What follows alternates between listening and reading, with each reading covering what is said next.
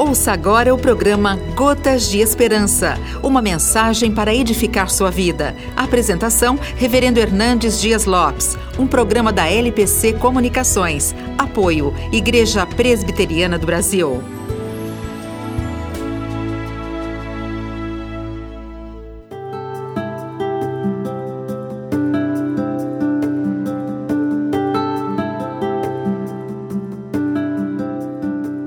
Na festa dos tabernáculos, Jesus clamou ao povo sedento: Se alguém tem sede, venha a mim e beba.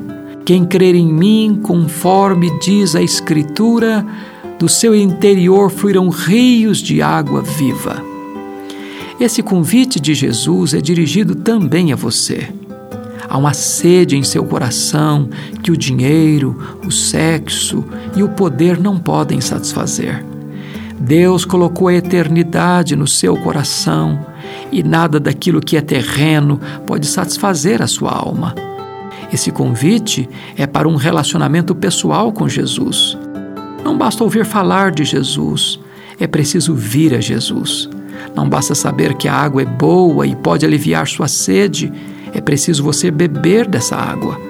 Jesus convida você a crer nele, não de acordo com o que dizem os homens ou de acordo com suas conveniências, mas como diz a Escritura.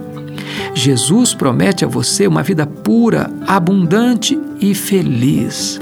Se agora mesmo você colocar sua confiança em Jesus, você terá dentro de você uma fonte que vai jorrar para a vida eterna.